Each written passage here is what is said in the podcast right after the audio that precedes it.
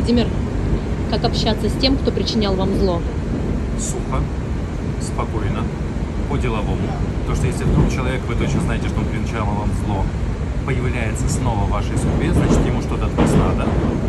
И случайности на свете не бывает. Значит, и он может вас как-то использовать, и вы можете его как-то использовать.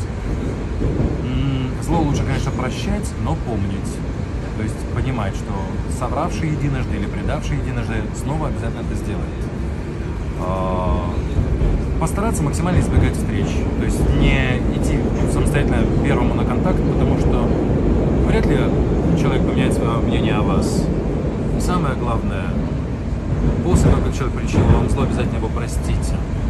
Простите и отпустите. Тогда вам будет легче смотреть на него с чувством юмора и воспринимать его как минимум не всерьез.